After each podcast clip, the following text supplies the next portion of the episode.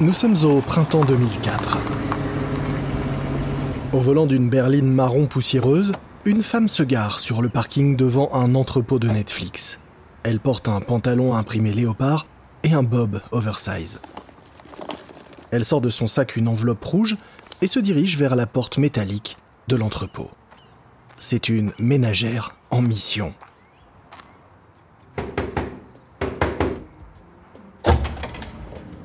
Je peux vous aider, madame? Un homme, vêtu d'un t-shirt Netflix, passe la tête par la fenêtre. Bonjour, je suis un peu perdu. Et c'est bien ici qu'on peut rendre les DVD ah, J'ai trop hâte de pouvoir en louer un autre, alors je me suis dépêché de rapporter celui-là. Tout en parlant à l'employé, elle jette des regards aux alentours. Hé, c'est d'ici que viennent tous les DVD Oh, ça a l'air trop intéressant. C'est possible de visiter? Vous savez, j'adore Netflix, hein. j'en ai parlé à toutes mes amies. Ouais, c'est bien ici qu'on fait tout ça, mais vous voulez jeter un œil? Alors qu'elle pénètre dans l'entrepôt, elle sort son portable de son sac. Et vous pouvez me prendre en photo avec cette grosse machine là-bas? Oh, mes amis vont être dégoûtés en voyant ça. La machine en question est la trieuse de DVD. Pas de problème. Après, si vous voulez, je vous fais faire la visite de toutes nos installations. Au fur et à mesure de la visite, la femme enchaîne remarque sur remarque, prend des photos et s'émerveille de tout ce qu'elle voit. Ce que son guide ne comprend pas en revanche, c'est que cette femme n'est pas juste une super fan de Netflix. Non, elle est ici en pleine opération secrète. Elle travaille en réalité avec un certain Shane Evangelist, le directeur de Blockbuster Online, le principal concurrent de Netflix. Quelque temps plus tôt, Evangelist avait demandé à ses amis, sa famille, ses collègues de trouver par tous les moyens une manière de s'introduire derrière les lignes ennemies. Demandez à vos connaissances qui sont abonnés à Netflix de prendre avec eux une enveloppe de retour de DVD Netflix et d'aller dans les centres pour faire comme s'ils voulaient rendre un DVD. Faites comme vous voulez, je m'en fous, on a besoin de ces infos. On a besoin de photos de l'intérieur des entrepôts. On doit absolument savoir comment ils s'organisent. Après qu'une douzaine de soi-disant abonnés se soient présentés dans les entrepôts de Netflix à travers le pays, prétextant un dépôt de DVD pour réclamer une visite guidée avec séance selfie, le PDG de Netflix, Reed Hastings, commence à se poser des questions. Sur ses ordres, les entrepôts doivent cesser ces visites et retirer les enseignes et panneaux qui indiquent Netflix de leur façade pour les rendre indétectables. Car comme Hastings s'en doutait, toutes ces photos ont fini par se retrouver sur le bureau de chaîne Evangelist. Evangelist est déterminé à rattraper l'avance de Netflix et sa supériorité technologique sur Blockbuster. Grâce à son opération espionnage, il pense même être à deux doigts de percer le secret de l'organisation et de la logistique de Netflix pour imiter sa réussite. Mais il est tellement content de lui qu'il ne voit pas le piège tendu par Netflix.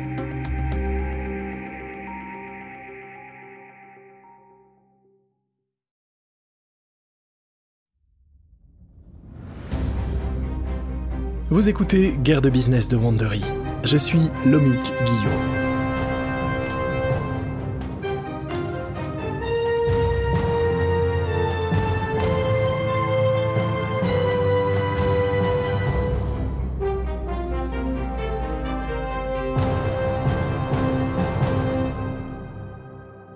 Nous sommes de retour sur le champ de bataille, en pleine guerre du streaming. À la fin du dernier épisode, Netflix commençait tout juste à planifier son coup d'État sur le secteur de la télévision et du câble. Mais avant de pouvoir s'atteler à cette tâche, Reed Hastings et ses collaborateurs vont d'abord devoir éliminer leur rival, Blockbuster. En effet, certains l'ignorent, mais avant d'être le service de streaming que l'on connaît tous, Netflix proposait de la location de DVD qui était envoyée par courrier à ses clients. Son concurrent Blockbuster possédait lui la plus grande chaîne de vidéoclubs des États-Unis. Mais Netflix a réussi à prendre de l'avance grâce à un système d'abonnement qui permettait de recevoir et de renvoyer autant de DVD que l'on voulait chaque mois. Une logistique de pointe que le patron de Blockbuster pense pouvoir imiter, sans savoir que ça va le conduire droit dans le mur. Le plan de chaîne évangéliste de Blockbuster semblait pourtant simple copier le site de Netflix et répliquer sa logistique, en faisant mieux, plus grand et plus efficace. Au départ, sa stratégie fut payante, jusqu'à ce que son système tout entier ne finisse par s'écrouler. Mais Écoutez comment cela s'est passé. Janvier 2004, quelques mois avant que les faux fans de Netflix ne commencent à se présenter à l'accueil des centres logistiques, Shane Evangelist et Ben Cooper, directeur marketing de Blockbuster Online, se retrouvent une fois encore au Sundance Film Festival. En effet, à l'époque, le Sundance était un peu le festival de Cannes pour la location de DVD. Chaque année, c'est là que les sociétés de location de DVD se réunissent pour jauger la concurrence et renouveler leur catalogue en courtisant les différents réalisateurs et producteurs dans l'espoir de décrocher quelques exclusivités.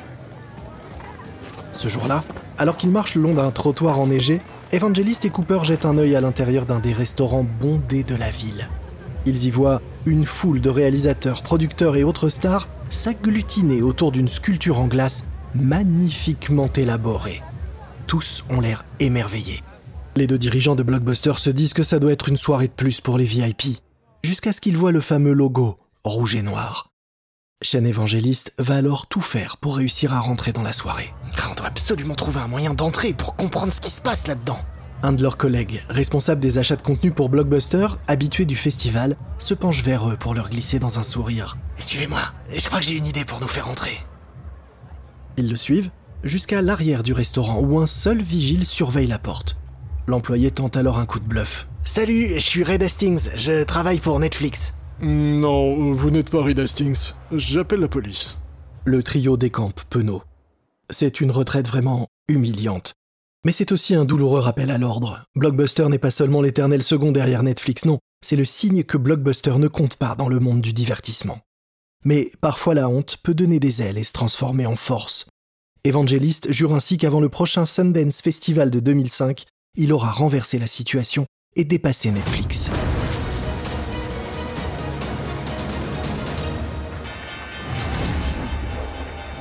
Va mettre de nouveau les bouchées doubles pour tenter de rattraper l'avance technologique de son grand rival Netflix. John Antioco, PDG de Blockbuster, accorde à Evangelist une nouvelle enveloppe de 25 millions de dollars et lui donne carte blanche pour abattre Netflix. John a simplement fixé un délai 6 mois maximum, le temps de créer le site web. La date de lancement est fixée à l'été 2004. Mais Evangelist est tellement excité à l'idée de propulser Blockbuster dans l'univers numérique qu'il a oublié un détail. Il n'a absolument aucune idée de comment faire et par quoi commencer. À seulement 28 ans, sans aucune réelle expérience, il est envoyé en première ligne d'un combat inégal. Car si Blockbuster est puissant dans le monde physique, en ligne, c'est David contre Goliath face à la start-up Netflix. Mais Shane Evangelist est du genre à déplacer des montagnes. C'est un vrai battant, un ancien gymnaste de haut niveau toujours capable d'un black fit en position debout. Aujourd'hui, il se nourrit surtout de barres chocolatées, c'est vrai, de soda et de sucreries, mais il reste animé d'une intarissable énergie et trouve toujours un moyen pour motiver ses troupes. Voilà pourquoi Antioco lui a donné carte blanche, lui laissant la liberté d'adopter la stratégie de son choix pour venir à bout de son adversaire. Mais Shane Évangéliste n'a alors pas la moindre idée de ce qu'est l'informatique, ni même le e-commerce. Pas plus que les équipes de Blockbuster d'ailleurs, et il ne peut même pas espérer trouver de l'aide en interne dans l'entreprise. Pourtant, vu d'où il partait et vu la difficulté du challenge, au final, Evangelist va plutôt faire du bon boulot. Mais il va aussi commettre une erreur fatale.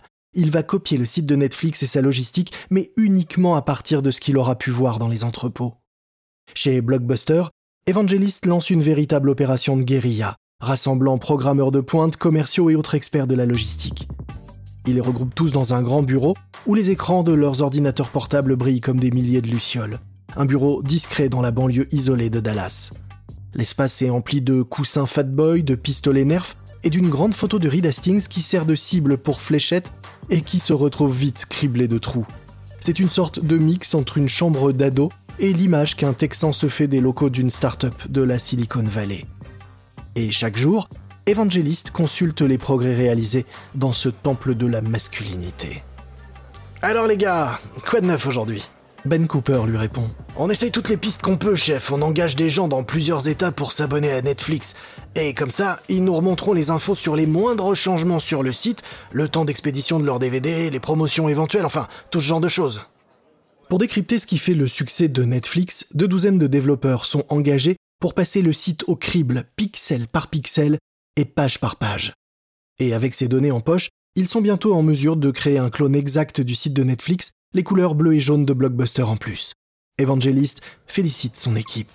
Vous pouvez être fiers de vous. En quelques mois, vous avez accompli ce que notre adversaire a fait en 7 ans. Et nous pouvons remercier Reed Hastings d'avoir appris aux gens à louer des DVD en ligne, parce que maintenant on va propulser ça à un autre niveau. Mais si les ingénieurs ont fait une copie parfaite du site de Netflix, ils n'ont pas compris en revanche comment Netflix fait pour collecter une telle quantité de données personnelles. En clair, de comprendre la réelle recette du succès. Car ces fameux algorithmes permettent à Netflix de créer pour chaque abonné une page d'accueil différente et personnalisée, avec des recommandations ciblées, mais aussi de gérer l'envoi des DVD et les délais de disponibilité des films. Ainsi, Netflix est capable d'anticiper les potentiels problèmes avant même qu'ils ne surviennent et de prédire les prochaines tendances à partir des goûts de ses abonnés. Mais hélas, pour Shane Evangelist, de son côté, il n'a pas la moindre idée de comment tout cela peut bien fonctionner. En revanche, ce dont il est sûr, c'est que les abonnés de Netflix ne seront pas prêts à quitter un service efficace pour un blockbuster online bancal, à moins qu'il soit vraiment moins cher et offre plus de contenu. Il demande donc à son directeur des opérations, G.W. Kraft, de s'assurer que Blockbuster Online aura bien plus de références de films que Netflix au moment de son lancement.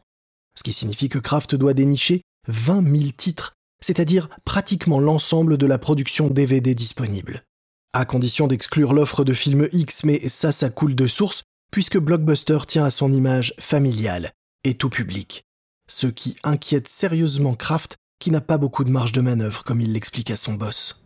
Shane, à cause de la politique stricte sur le sexe et la nudité, on a dû passer à la trappe beaucoup de titres. On va devoir proposer des films d'auteur pour remplir le catalogue. Euh, sauf qu'on va devoir tous les visionner d'abord. Ouais, bah il faut bien que quelqu'un se tape le boulot, Crafty. Si tu veux, installe les écrans dans des box isolées. Comme ça, si jamais un film contient une scène, disons, surprenante, personne sera choqué dans l'open space. Finalement, Blockbuster Online est lancé avec un catalogue de 25 000 titres. Pour atteindre ce nombre, quelques choix peu communs ont été faits. Il a fallu par exemple intégrer au catalogue des films d'un intérêt discutable, comme par exemple des DVD qui montrent un feu de cheminée ou un aquarium en plan fixe. La quantité plus que la qualité. Mais pour Evangelist, la qualité ce n'est pas très important. Il est convaincu en effet de réussir à attirer les abonnés de Netflix sur son site grâce à la quantité de son offre. Il y ajoute quand même des bons qui donnent droit à des locations gratuites chez Blockbusters. Mais il lui reste encore un point important à régler, comprendre et décrypter la façon dont Netflix gère la logistique de l'envoi des DVD. Car c'est en proposant une livraison à domicile rapide et efficace que Netflix a réussi à faire de l'ombre au vidéoclub traditionnel. Evangelist se dit que s'il veut ramener ses clients vers lui, la clé c'est de réussir à maîtriser la logistique pour livrer dans la nuit un DVD commandé le soir. Il explique donc son plan à Kraft. J'ai parlé à quelques personnes à la poste pour savoir s'ils pouvaient nous donner des tuyaux sur la façon dont travaille Netflix, mais ils m'ont dit qu'on allait devoir se débrouiller tout seul. Kraft, par le biais du blog Hacking Netflix, a découvert la localisation de deux douzaines d'entrepôts de son rival à travers le pays. Mais ce qui l'intéresse lui, c'est ce qui se passe à l'intérieur des entrepôts. Il a donc une idée plutôt gonflée, envoyer des apprentis espions dans ces entrepôts. Mais les photos que ces envoyés très spéciaux vont prendre des entrepôts ne lui seront au final que d'une maigre utilité. Car elles ne montrent pas que dans ces centres, tout comme sur le site de Netflix, des algorithmes sont à l'œuvre pour collecter les données des abonnés, déterminer où il faut installer de nouveaux centres de distribution pour anticiper les livraisons nocturnes. Des algorithmes qui calculent ensuite le meilleur trajet de livraison, le plus rapide et le moins cher, et estiment la demande pour chaque DVD. Il faut dire que, à part la direction de Netflix, il n'y a sans doute qu'une seule personne dans le monde capable de comprendre l'importance de tels algorithmes. Mario Sibeli est un analyste financier qui suit depuis longtemps le duel entre Netflix et Blockbuster. Ce jour-là, il visite le centre logistique de Netflix à Long Island pour se faire une idée de son fonctionnement. Il arpente l'entrepôt avec son manager, un ancien ingénieur dans l'aérospatiale. L'homme lui montre des diagrammes complexes remplis de données et d'analyses obscures. De retour à son bureau, Sibeli rend son verdict. aucune chance que Blockbuster puisse faire aussi bien que ça, non, aucune. Sibeli a réussi à comprendre ce qui fait la vraie force de Netflix que n'ont pas vu les autres analystes, ce qui a échappé aussi à chaîne évangéliste. Sibeli poursuit. Ces algorithmes, c'est l'aspect immergé de l'iceberg Netflix. C'est ce qui leur donne un coup d'avance, qui fait que son business model est beaucoup plus solide que celui de ses concurrents. Et c'est aussi ce qui va les rendre si difficiles à battre. Ok, la bataille va commencer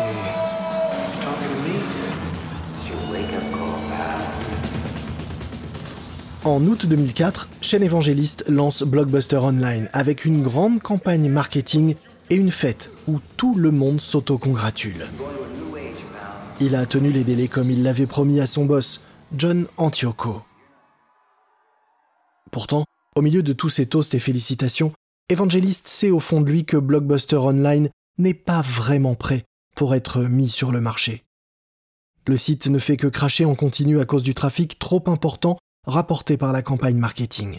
Et sur les forums internet, les clients commencent à se plaindre que la version online de Blockbuster est à peu près aussi nulle que ses magasins. Les abonnements se résilient à vitesse grand V.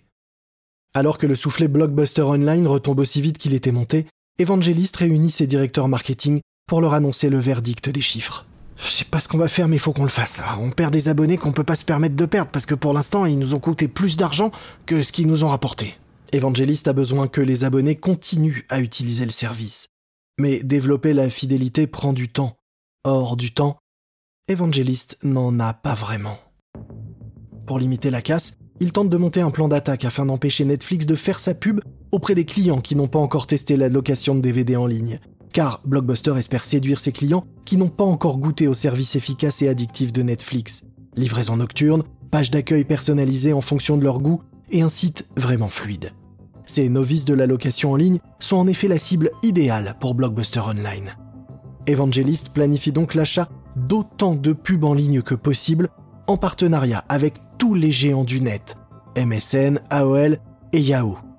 si, souvenez-vous, à l'époque où Google n'était pas encore le géant que l'on connaît, ils étaient vraiment importants. Mais cet achat massif de pubs par Blockbuster va avoir des conséquences inattendues. La pub touche certes le grand public, sauf que 70% des internautes s'inscrivent finalement chez Netflix. Antioco réplique alors par une baisse agressive des prix de Blockbuster Online. Et les ventes décollent enfin. Evangelist décide qu'il est donc temps de frimer un petit peu. Vous êtes seulement un clic d'une meilleure façon de louer des films. Blockbuster Total Access, des films dans votre boîte aux lettres et en magasin, tout ça avec un seul abonnement. Diffusé pendant le Super Bowl, en plein pic d'audience, ce spot fait un carton. Il rapporte 750 000 nouveaux clients à Blockbuster Online, doublant ainsi sa base d'abonnés. Evangelist est soulagé et heureux. Enfin, jusqu'à ce qu'il reçoive un message de son rival, Netflix. Eh, super pub pour le Super Bowl. Merci de nous avoir aidé à atteindre 118% de croissance ce trimestre. Cordialement, l'équipe marketing de Netflix. En réalité, la persévérance de Shane Evangelist et son efficace campagne marketing ont fini par écorner un peu la courbe de croissance de Netflix. Le PDG de Netflix, Reed Hastings, admet même avoir sous-estimé Evangelist et son équipe. Mais il rassure ses investisseurs. Blockbuster ne va pas pouvoir continuer à dépenser autant éternellement. On dirait bien qu'au cours du dernier trimestre, Blockbuster a vidé tout l'or de sa baignoire, dit Hastings aux investisseurs. Mais quand le patron de Netflix arrive à son bureau le lendemain, il découvre un paquet tout juste livré à son intention. Blockbuster vient de lui envoyer un cadeau. Une petite baignoire vide.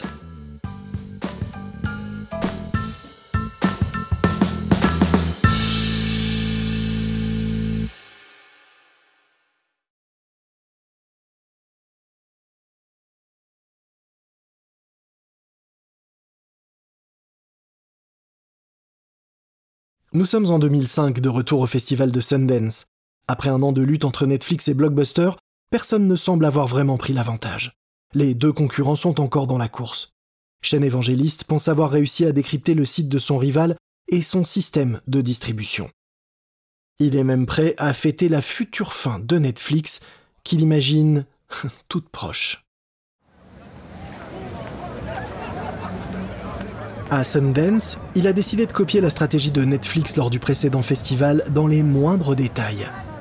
Il a donc engagé une douzaine de top modèles pour déambuler dans les rues de Park City, vêtus de parkas bleus et jaunes avec le logo Blockbuster, une sorte de version plus cool et sexy des fameuses troupes en veste rouge de Netflix. Acteurs et actrices se bousculent aux portes de l'espace VIP réservé par Blockbuster et Entertainment Weekly pour venir y donner des interviews et faire leurs promos. Tout semble parfait, somptueux, exactement comme Evangelist l'avait prévu. Il se rappelle l'humiliation ressentie alors qu'il s'était fait refouler de la soirée privée de Netflix à peine un an plus tôt. Alors organiser cette soirée est pour lui comme un exutoire.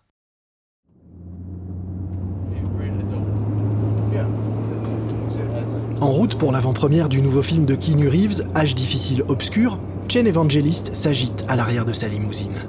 En effet, son collègue Ed Steed de Blockbuster vient d'apercevoir Reed Hastings de Netflix qui fend la foule sur le trottoir bondé. Steed demande au chauffeur de stopper la Cadillac Escalade juste à la hauteur de Hastings. Steed abaisse sa vitre et lance à Hastings Hé hey Reed, vous allez à la première de H difficile obscur ce soir? Ouais, Ed, et je vais être en retard. Hastings s'arrête attendant de Steed qui lui offre de monter à bord. Ouais, on y va nous aussi. Steed se tourne alors vers le chauffeur. Ok, vous pouvez y aller. Salut Ridin Bonne chance pour arriver à temps Voyant la voiture disparaître dans un nuage de fumée, Reed Hastings en reste bouche bée. En se conduisant ainsi, les patrons de Blockbuster ont peut-être laissé Hastings momentanément en état de choc, mais ils sont alors loin de se douter qu'Hastings n'était en réalité absolument pas en retard. En revanche, chez Blockbuster, ils vont bientôt se rendre compte qu'ils sont, eux, très en retard, en retard sur le futur. Car pendant que Blockbuster remuait ciel et terre et investissait des sommes colossales pour tenter de rattraper Netflix, Netflix a mis ce à profit pour former une nouvelle génération de réalisateurs, prêts à raconter de nouvelles histoires dans de nouveaux formats. Car en réalité, Hastings n'est pas du genre à se contenter de simplement louer des films en DVD, non. Ce qu'il veut, lui, c'est produire lui-même ses films. Et c'est ce qu'il préparait en secret, depuis tout ce temps, mais il ne voulait pas alerter les compagnies du câble et les gros studios hollywoodiens qu'il allait affronter frontalement. Si Blockbuster lui avait bien appris une chose, c'était sois humble en public et garde pour toi tes réelles ambitions. Time Warner, un des géants de l'industrie cinématographique, n'a même pas conscience que Netflix s'est déjà glissé dans son dos prêt à frapper. Comme le confie un cadre de Time Warner à un journaliste. Netflix n'est pas un gorille de 300 kilos, c'est tout au plus quoi. Un petit chimpanzé de 80 kilos. Dans le prochain épisode de Guerre de Business. J'espère que vous avez apprécié ce troisième épisode de la guerre du streaming de Guerre de Business par Wandery. Une remarque à propos des dialogues entendus dans cet épisode, il s'agit de reconstitution car bien évidemment, nous ne pouvons pas savoir ce qui s'est dit exactement entre les protagonistes de cette histoire. Mais sachez que ces scènes sont reconstituées à partir d'un sérieux travail d'enquête et de documentation. Je suis Lomik Guillot. Ce programme a été enregistré en version originale par David Brown. Cet épisode a été écrit par Gina Keating, montage et production sonore Karen Lowe. Notre productrice et rédactrice en chef est Jenny Lower Beckman. Sound design, Jeff Schmidt et B Area Sound. Coordination de production, Emily Kunkel. Nos producteurs exécutifs sont Jessica Radburn et Marshall Lewy. Créé par Hernan Lopez pour Wondering.